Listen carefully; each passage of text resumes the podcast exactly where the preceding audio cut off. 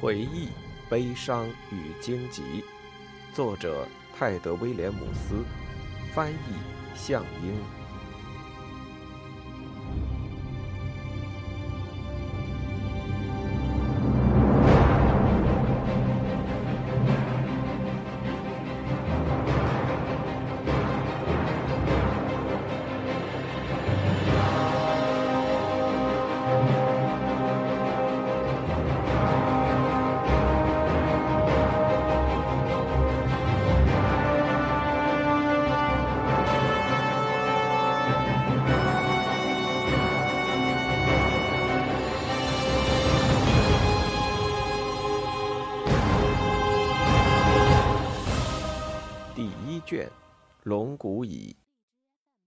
艾克兰猎犬。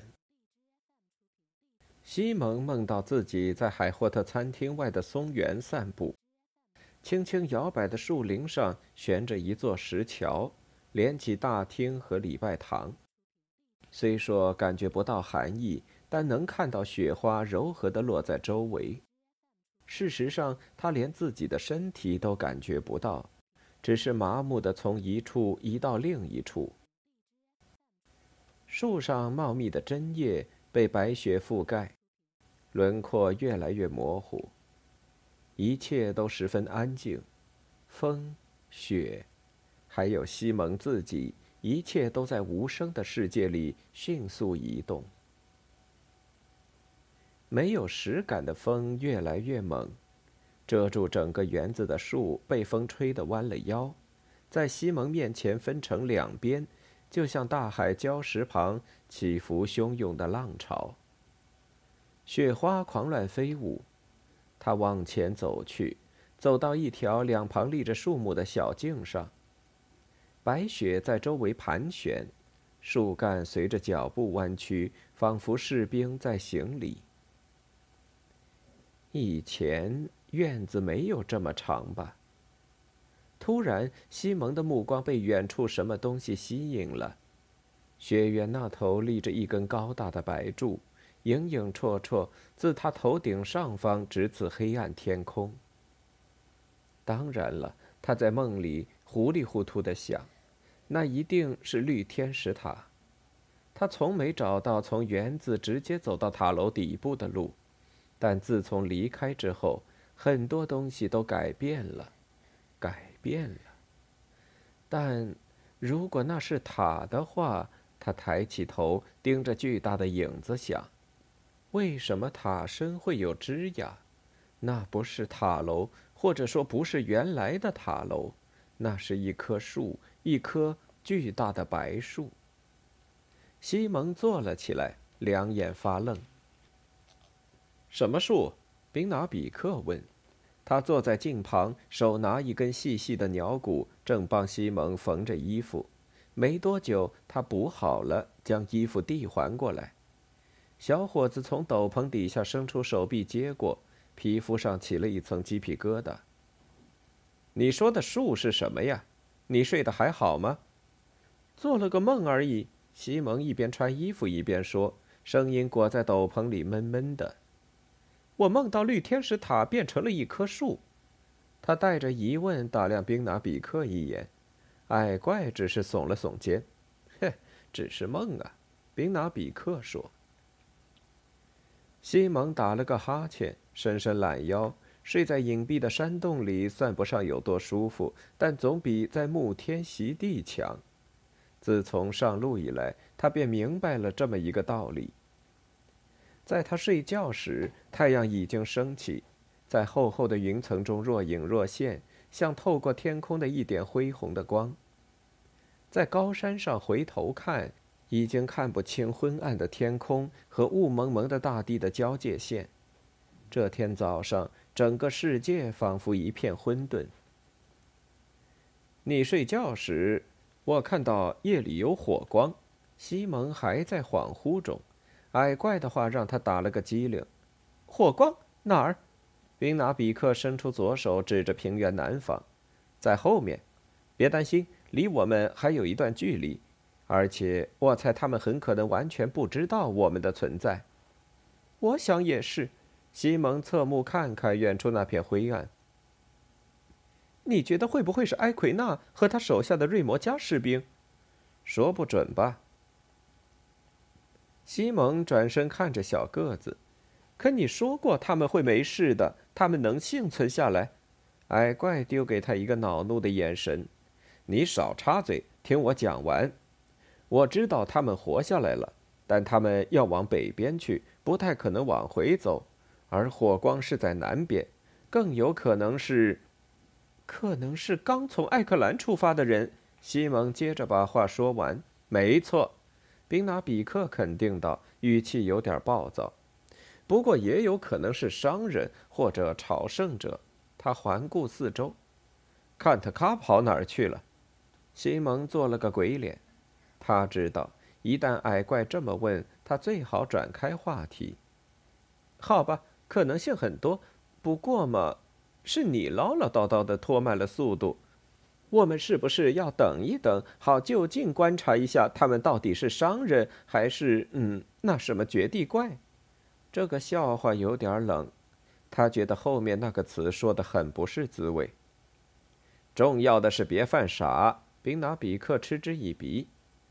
布嘎尼克、贝肯不会生火，他们厌恶一切发亮的东西。不，我们不能等生火的人赶上来，我们要往森林走。之前就告诉你了，他朝脑后挥了挥手。等上了山坡，我们就能看清楚了。身后的灌木丛发出响动，矮怪和男孩都吓了一跳。是坎特卡，他从山上急匆匆地跑回，蹭着宾拿比克的手臂，直到他抓挠他的大脑袋。坎特卡还挺兴奋，哼！矮怪笑了，露出黄牙。一整天都有厚厚的云层。应该可以盖住篝火的烟。我想上路前我们可以吃一顿好的，你说呢？西蒙努力让自己显得严肃点。我，我想我能吃下东西的。如果一定要吃的话，他说。如果你觉得吃饭很重要，宾拿比克盯着他，想弄清西蒙是不是真的不想吃早餐。男孩忍不住快要笑出声来了。这是怎么搞的？我又表现得像头蠢驴。他想，我们处境很危险，这时候开什么玩笑呢？宾纳比克终于不再迷惑，大笑起来。好吧，他在心里对自己说：“人总不能每时每刻都忧心忡忡。”西蒙捏着吃剩的一小块松鼠肉，心满意足地吁了口气。让坎特卡直接从指尖咬着吃，他看着大狼的血盆大口和锋利的牙齿，不由惊讶：他怎么能吃得这么精细？矮怪觉得不该冒太大的风险，因此篝火不大，一道细细的烟打着旋儿，沿着山脊随风升上天空。得到西蒙允许之后，并拿比克打开包裹，读着莫吉娜的手稿，希望你能明白。矮怪头也不抬的提醒说：“除了我的朋友坎特卡，你最好不要这么逗别的狼。”“当然不会了，他这么听话，真令人惊奇。”“不是听话。”宾拿比克特意加重了语气，“这是一种荣誉，我们互相尊重，紧密连接，其中也包括了我的朋友。”“荣誉？”西蒙懒洋洋地问，“你肯定懂这个词是什么意思吧？”南方人一直说个不停，荣誉。难道你觉得这种感情不能存在于矮怪和野兽之间吗？宾纳比克瞟了他一眼，继续翻看手稿。哦，最近我没怎么想事情。西蒙快活地说，他探出身子，挠着坎特卡毛茸茸的下巴。我只是想低调点儿，安全的到奈格利蒙。拙劣的借口，宾纳比克嘟囔着。不过没再展开说什么，一时间附近安静下来，只有纸页翻动的声音。早晨的日头已经爬得很高了。哈，看这个！宾纳比克终于开口：“哎呀，群山之女呀！光是读这些文字，我更想念莫吉娜了。你知道尼鲁拉吗，西蒙？当然了，那是约翰国王打败那班人的地方。城堡里有扇门，也叫这名字。”门上都是雕花，说的对。你看，莫吉娜在这里写了尼鲁拉战役，约翰在那儿第一次与著名的凯马瑞爵士相逢。要我念给你听吗？西蒙压下心里的不满，提醒自己：医师并没有说这份手稿只有西蒙能看，别人不行。因此，阿卓维斯下定决心。有人称之为勇敢，其他人则认为是傲慢。他决定在密尔麦湖前平坦的色雷星草原上与北方的新王会战，结果一败涂地。之后，阿卓维斯将残余部队撤回了奥乃翠关口，狭窄的关口夹在两个珊瑚之间——俄登与克洛杜。莫吉娜的意思是，宾拿比克解释道：“那班的皇帝阿卓维斯不相信圣王约翰的军力。”认为他从遥远的艾克兰前来，无法同自己抗衡。然而，破都因岛民一直生活在那般帝国阴影之下，他们暗自和约翰定下协议，从旁支援。于是，约翰国王在瑟雷星草原附近将阿卓维斯的军团撕成了碎片，大出骄傲的那班人意料。你明白吗？大概明白吧。其实，西蒙不是很肯定。但他听过很多关于尼鲁拉的歌谣，因此大致知道那些名字是指哪些人。你接着读，我会的。让我找找，就读我想让你听的部分吧。他往下浏览，哦，看。接着，太阳落下奥乃翠山，最后一抹阳光照射在八千名已死的和将死之人身上。那时，凯马瑞年纪尚轻。他的父亲班尼杜·萨凡尼塔在他垂死的兄弟阿卓维斯手上接过皇位权杖，带领帝国禁卫军仅存的五百骑士发起了复仇的冲锋。宾纳比克，西蒙插嘴道：“怎么了？谁从哪里带走了什么？”宾纳比克大笑起来：“啊，原谅我，这里确实涌现了一大堆错综复杂的名字，是吧？”阿卓维斯是那般最后一任皇帝，领地不大，你知道，不比现在的公爵领地大多少。阿卓维斯知道约翰打算统一奥斯坦亚德，于是站出来对抗他，冲突在所难免。总之，我不打算把那么多战争都说一遍。你知道，现在谈的是他们最后的一场战役。阿卓维斯皇帝死于飞剑，他的弟弟班尼杜继位成了新皇帝。仅仅在那般投降之前，为时不足半天。凯马瑞是班尼杜的儿子，那时候也年轻的很，大概十五岁吧。因此，在那个下午，他是那般最后的王子。有些歌里就是这么叫他的。现在你明白了吧？明白点儿了。是那些阿斯和威斯之类的，让我一下子都没听懂。宾拿比克拿起羊皮卷，继续念下去。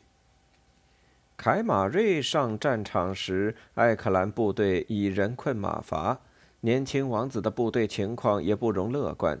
但凯马瑞本人却像一阵旋风，一阵带来死亡的风暴。他手上的剑荆棘，那是他死去的伯父交给他的，像黑色的闪电一般穿梭来回。记录表明，战局末期，艾克兰的兵力已经溃败。但圣王约翰亲自来到战场，手中紧紧攥着光锥，在那般帝国军中杀出一条血路，终于同勇武的凯马瑞正面对决。这就是我特别希望你听的部分。宾拿比克翻了一页，说道：“这段真不错。”西蒙说：“圣王约翰有没有把它劈成两半？”荒谬！矮怪嗤之以鼻。你以为他俩后来是怎么成为世上最坚定、最著名的一对好友的？靠把他劈成两半吗？他接着读了下去。歌谣里说他们从早打到晚，但我对此深表怀疑。当然，他们一定打了很久，但无疑不至于到落日和天黑。而且，似乎只有几个疲惫的旁观者作证，说两个伟人打了一整天。莫吉娜到底是要说什么呀？宾拿比克哈哈大笑。不管真相如何，据说他们一直搏斗，日头西沉，乌鸦在周围啄食尸体，金铁交击声不绝于耳，两人不分伯仲。虽说凯马瑞的护卫早被约翰的军队击败，但没有一个艾克兰人胆敢插手这场争斗。最后，凯马瑞的马不幸踩进一个坑里，摔断了腿。更糟的是，随着凄厉的嘶鸣，王子被压在了马下面。约翰本可以就这么结果他，如果他真的下了杀手，也没有人会横加指责。但所有目击者都发誓说，约翰竟帮着摔倒的那班骑士从坐骑下脱身。还把剑还给了他，让凯马瑞能振作精神接着打。安东呢？西蒙倒抽一口冷气，惊叹道：“当然，他早就听过这个故事，但听到医师用古怪而又明确的字眼再叙述一遍，是一种完全不同的感受。”于是他们继续缠斗，直到圣王约翰体力不支、脚步蹒跚，终于倒在那班王子的脚下。说到底，他还是比凯马瑞老了二十岁。凯马瑞被对手的力量和高尚的品格感动，也没有杀死他，只是将荆棘横在约翰的护喉上，让他保证不再攻击那班。约翰本没料到自己的善行会得到回报，他环视尼鲁拉战场，发现周围都是自己的部队。他想了想，突然朝凯马瑞·萨凡尼塔的裤裆狠踹了一脚。不，西蒙失声叫了起来。坎特卡闻声，睡眼惺忪地抬起了头。宾纳比克只是咧嘴笑了笑，继续朗读莫吉娜的手稿。位置互换，这下变成了约翰站在受伤的凯马瑞面前。他说：“你要学的还很多呢，但你是个勇敢高贵的人。”我会善待你的父亲和家族，还有你的人民，但我希望你能学会第一课，我今天教给你的这一课。听好了，拥有高尚的情操很好，但这仅仅是一种手段，而不是结果。高洁但挨饿的男人不能帮助他的家庭，一个因此落败的国王也拯救不了他的国家。当凯马瑞终于恢复后，被他的新王深深折服，从此成了约翰最忠实的部下。你为什么要给我读这一段呢？西蒙问道。听宾拿比克读了这段本国最伟大英雄的不耻行径，他深深感到自己被嘲弄了。可这些文字都出于莫吉娜之手，而且想想这些描述吧。他让老国王约翰更像一个有血有肉的活人，而不是立在圣萨翠教堂门前那尊积灰的大理石雕像。因为这个很有趣呗，宾拿比克顽皮地笑了。才怪，不是这个理由。看到西蒙皱起眉头，他赶紧解释：“说实话，我希望你能明白一点道理，但我觉得莫吉娜应该比我更能让你明白。”你不想丢下那些瑞摩加士兵，我理解你的感受。也许那时候离开确实没什么荣耀可言，然而把对伊坎努克的责任放到一边，也完全违背我的价值观。有时候我们只能把高尚的荣誉放到一边，或者再说的更深一点，做一些不符合公认的高。你明白我的意思吗？不太明白。西蒙松开紧皱的眉头，露出嘲弄意味十足的笑。“哼，宾纳比克只是耸耸肩。Como huhok namik aka nup？” 坎努克语，意思是掉到头上的时候，你才知道那是块石头。宾纳比克将炊具收回包裹时，西蒙又认真的思考了一会儿。宾纳比克至少说对了一件事。当他们费尽力气爬上山顶时，眼前所见只有无边无际的黑暗树海阿德希特。山脚下绿色和黑色交织，像被瞬间冻结的波涛。由古老之星掀起的巨浪，看起来甚至能将大地撕碎。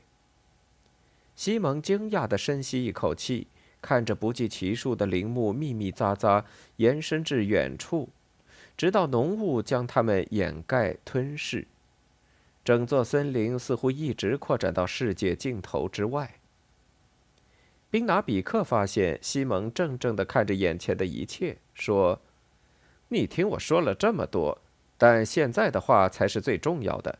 如果我们在森林中迷路，也许就出不来了。”我又不是没进过森林，并纳比克。你只到过森林的边缘，西蒙好友。这回我们可是要到深处去，一直穿过整片森林。哈，不，那得花上好几个月，甚至一年，谁知道呢？但这一次，我们不仅仅要在它的边缘徘徊，因此最好能受到森林的欢迎。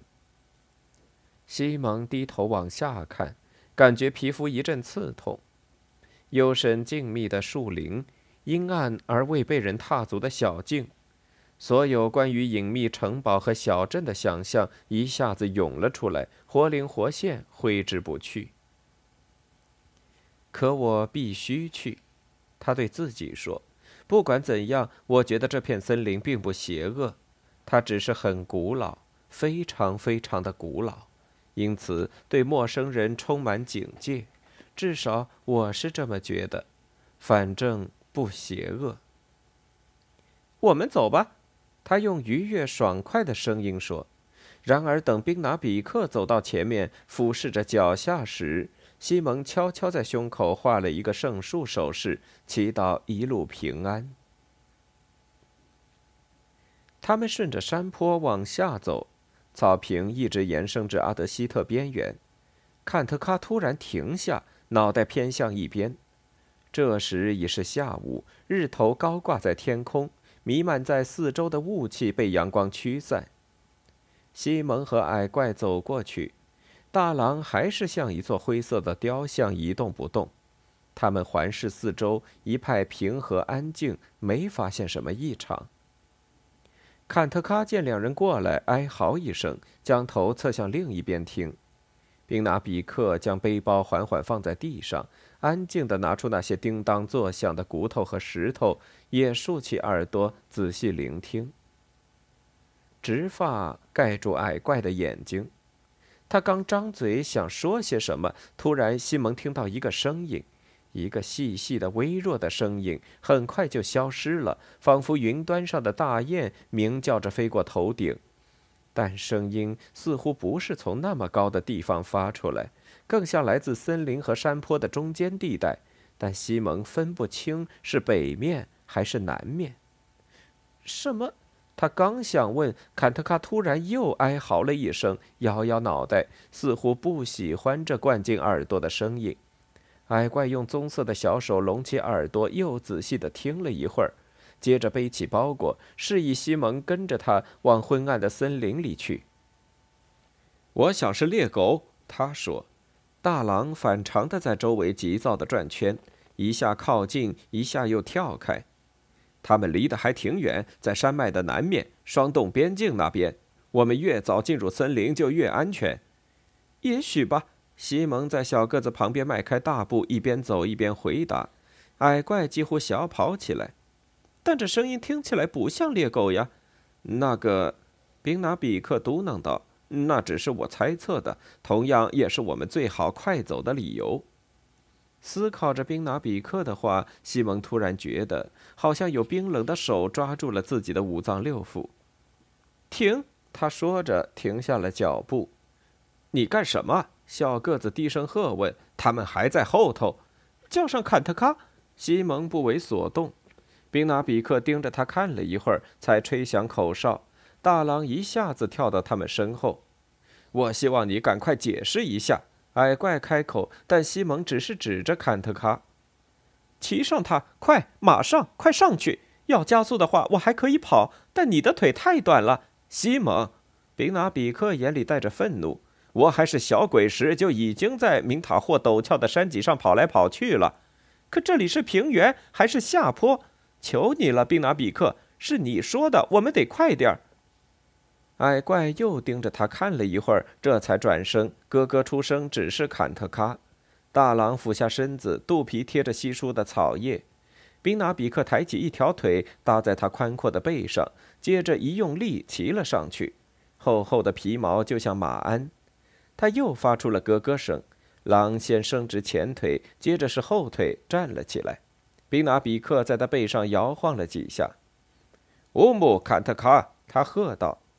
狼开始往前跑，西蒙迈开双腿也跑了起来。除了自己发出的声音，他们现在听不到其他的响动。但记忆中那遥远的嚎叫让西蒙后颈一阵阵发凉。相反，阿德希特黑暗的面庞现在更像朋友的微笑。宾拿比克俯身贴着坎特卡的脖子，故意不去看西蒙的眼睛。他们并肩跑下长长的山坡，最后，当太阳开始沉下身后的山脉时，他们也终于摸到最边缘的陵墓。一排细细的白桦树，像一对苍白的女仆，随时准备为客人洗尘，欢迎他们进入老主人黑暗的大屋。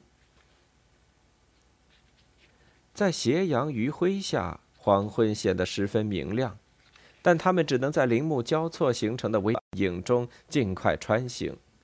脚下的林地厚实柔软，他们像鬼魂一样安静地在稀疏的林间奔跑。暗黄的光穿过枝条，丝丝落下，团团尘土在身后的阴影里闪闪发光。狂奔让西蒙精疲力竭，汗水在他脸上和脖子上流淌，画出一道道脏兮兮的痕迹。还得再远点儿，拿比克在坎特卡背上说：“用不了多久，路就不适合跑了，那时候再休息。”西蒙什么都没说。只是机械地继续疾行，肺里仿佛在灼烧。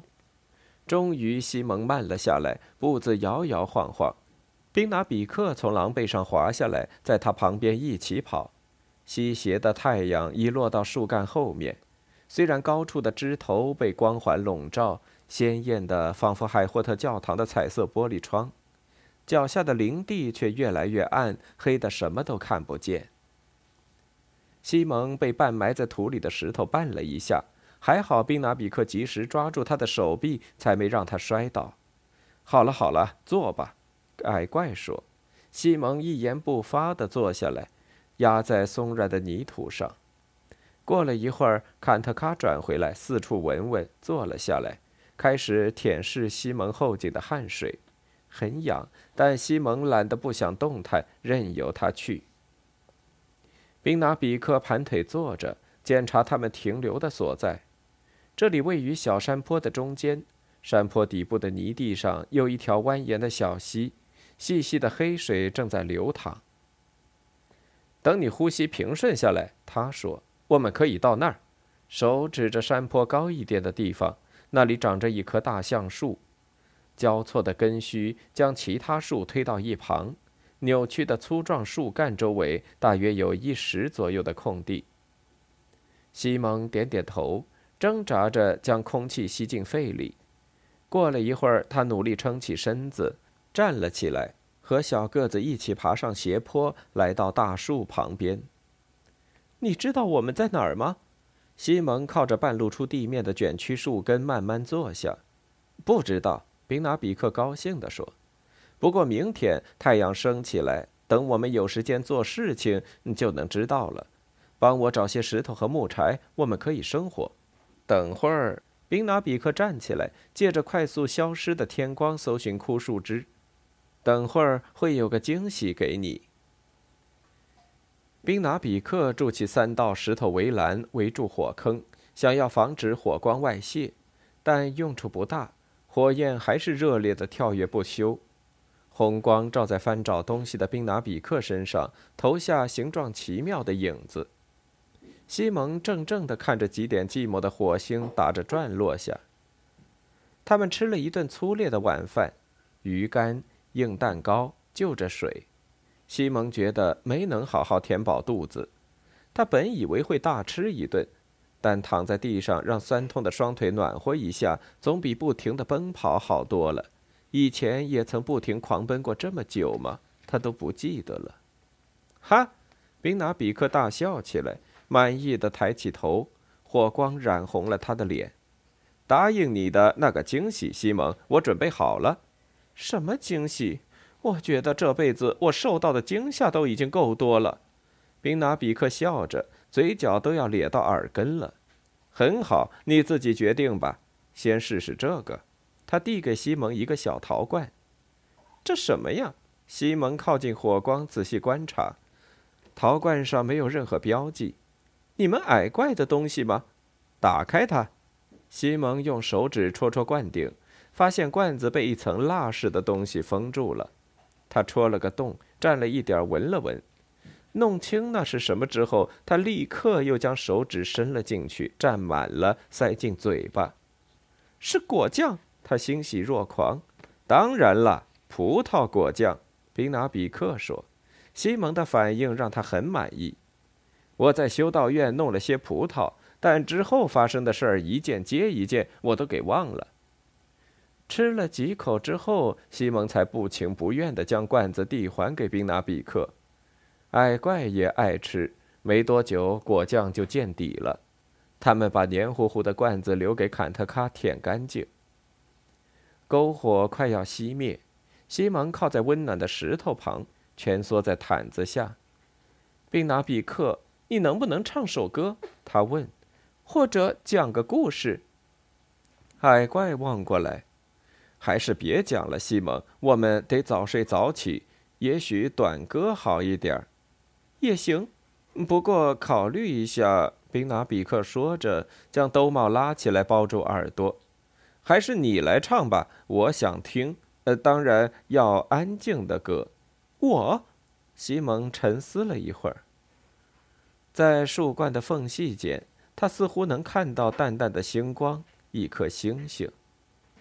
好吧，他说：“上次你唱过一首歌，关于赛达和星星毯子，那我就唱首小时候学的歌吧。女仆教我的。”他挪挪身子，躺得更舒服些。希望我还记得，挺有趣儿的。古老之星的幽谷里，西蒙轻声唱起来。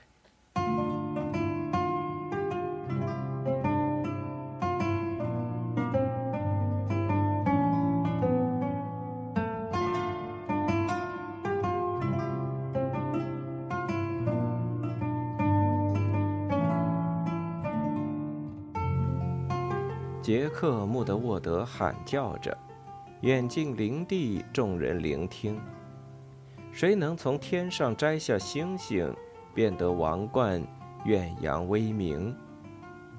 贝奥诺斯自告奋勇：“我能爬上最高的枝头，摘下星星，镶上金冠，很快一切都将属于我。”于是他爬上高高的枝头，一棵古老高大的紫杉。他爬到大树顶端。爬得越高，摔得越惨。要摘星星，终告失败。奥斯加第二个站起，保证飞箭射中天上星。射下星星落入我怀，黄金宝冠终将得来。射出箭矢二十无一众，闪烁星光仿若讥讽。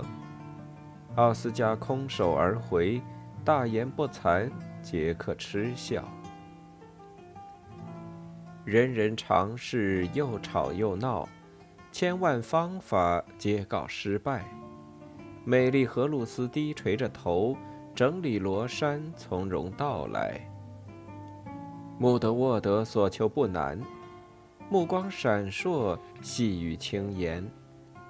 若真无人愿持有王冠，我愿为穆德沃德解忧排难。他求旁人找来大网，又将大网投进湖水，水波潋滟，水花飞溅，星影闪烁，接入网中。转回身子，展露笑颜，他开口说：“如您所见，千万星星落进我网。”若想得到，自取便罢。老杰克大笑，招呼众人：“我决定娶了这女人，摘下星星，得到王冠，我将给予她我的生命。”是的，摘下星星，得到王冠，杰克·穆德沃德娶上娇妻。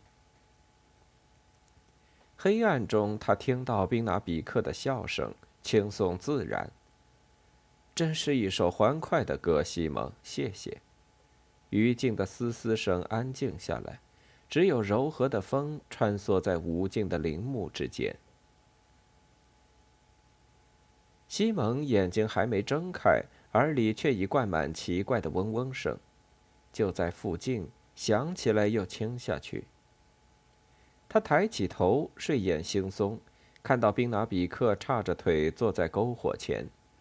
太阳刚刚升起，森林里弥漫着苍白的雾气。只见矮怪小心地在篝火周围铺了一个羽毛圈儿，各种各样鸟的羽毛，好像把周围森林里的鸟儿都拔了个干净似的。小个子闭上眼睛，靠近微弱的火焰，用母语吟诵着。那声音让西蒙清醒过来。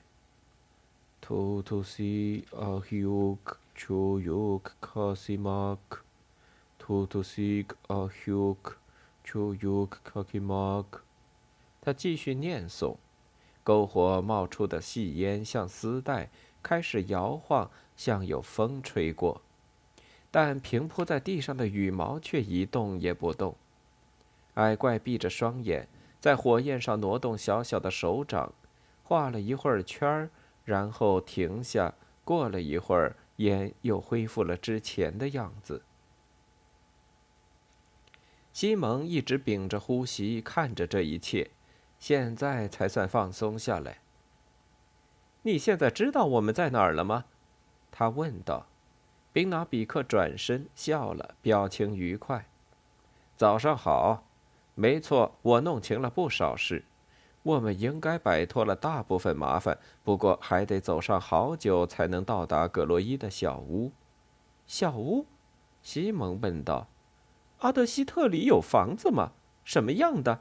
嗯，宾拿比克伸直了腿，揉了揉，不像你见过的房子。他突然停下，双眼越过西蒙，盯着后面。小伙子注意到，也警惕地转头去看，可什么都没发现。是什么？嘘，宾拿比克没有转移视线。那儿，听到没有？过了一会儿，他也听到了。远远的传来了吠叫声，和他们跑进森林时听到的一模一样。西蒙觉得皮肤又一阵刺痛。又是猎狗，他说。不过听起来还很远。你没明白。宾拿比克低头看了看火堆，又抬头望着从树梢上流淌下来的晨光。他们在夜里赶上来了，跑了整晚。现在，除非我耳朵出了问题，他们已经朝我们追来了。谁的猎狗？西蒙的手掌已经汗湿，紧张的在外套上擦了擦。他们在追我们吗？在森林里，他们不能伤害我们吧？能吗？宾拿比克用小靴子的靴跟踢乱羽毛，开始收拾包裹。我不知道，他说。这么多问题，我一个都答不了。森林里蕴含力量，也许可以让猎狗找不着北。我是说普通的猎狗。但也有可能，那些狗不会被森林之力影响。宾拿比克呼唤坎特卡，西蒙坐起来，准备尽快出发，全身还是酸痛不已，但他觉得自己已经准备好再次奔跑。是艾丽加，对不对？他冷冷地问，把脚塞进靴子，疼痛让他的脸不由抽搐了一下。也许吧，宾拿比克说。坎特卡跳过来。他抬起腿，跨坐在狼背上。可为什么呢？他竟这么重视一个医师的小伙计？还有，国王从哪儿找来的猎犬，能从黄昏跑到清晨，一口气跑二十里格之远？宾拿比克将包裹放到坎特卡肩上，手杖递给了西蒙。记着，别弄丢了。我真希望能帮你找匹马。两人走下山坡，往爱谷前进。他们近了吗？西蒙问。我们离那那个房子还有多远？猎狗和房子都还远着呢。宾拿比克说：“好吧，等坎特卡累了，我就跟你一起跑。”基卡苏，他骂道：“多希望有匹马呀！”我也是。西蒙喘着粗气说：“整个早上，他们艰难跋涉，一直向东，朝森林腹地行进。他们往下走到一片布满岩石的幽谷。”身后的犬吠轻了一段时间，又响了起来，甚至比之前更响。和之前说的一样，狼累了以后，宾纳比克从坎特卡身上跳下，跟在男孩的旁边。他的短腿跑两步才等于西蒙的一步，脸颊鼓出来又凹进去，牙齿露在外面。沐浴着上午的阳光，他们停下来喝了点水，又休息了一会儿。西蒙从他的两个包裹上撕下布条，包住起泡的脚跟，然后将包裹交给宾拿比克，跟其他东西放在一起。刚才跑步和走路时，他们不停捶打着大腿，西蒙实在受不了。他们喝干水囊里最后几滴甘甜的水，努力平复急促的呼吸。这时又听到了追赶不休的声音。这一次，猎狗们喧闹的吠叫更清晰了。他们只好立刻出发，蹒跚上路。不多会儿，他们走上一段长长的上坡路。随着地势上升，岩石多了起来，树木的品种也改变了。步履维艰地爬上坡地，西蒙觉得挫败感正在体内滋长，像毒药一样。宾拿比克告诉他。至少黄昏时分，他们才能赶到葛罗伊那儿。然而日头还没升上树梢，他们已经输掉了速度的比拼。追捕者的声音持续不停，兴奋的吠叫更加响亮。虽然慌张的爬坡，西蒙还是不由想到，他们是怎么一边叫又一边不停奔跑的？那到底是什么狗？西蒙的心跳犹如鸟儿的翅膀。他和矮怪很快就要面对猎人们了，这些念头让他心烦意乱。终于，透过树干的间隙，地平线和天空之间出现了一个斑点。他们一瘸一拐地走出树林，坎特卡一直跑在前头，突然停下脚步，叫了起来，那是从喉咙深处发出的尖利吼叫：“西蒙！”宾拿比克呼喊着扑倒在地，用力拽着男孩的腿。随着一声暴喝，西蒙步子不稳，也倒下了。待视野恢复正常，西蒙发现自己正侧压着自己的手臂，眼前竟是一道陡峭的深谷，掌下的石块松脱，在峭壁上弹跳几下，消失在遥远的谷底绿林中。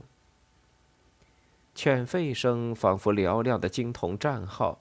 西蒙和矮怪在悬崖边，往山坡挪了几尺，站起身来。看，西蒙尖声说，忘了双手和下巴都在流血。宾拿比克，快看！他指着刚刚爬过的长坡上那片茂密的树丛，离他们还不到半里格之处，一群矮小的白影正灵敏地在林间空地穿梭。猎狗来了。宾拿比克从西蒙手里抢过手杖，分作两半，倒出了飞镖，并将带小刀的那一半交给西蒙。快，他说：“砍根树枝当棍子。如果牺牲在所难免，那他们也得付出高昂的代价。”狗群的嘶吼让山坡沸腾起来，宛如一曲终结与杀戮之歌。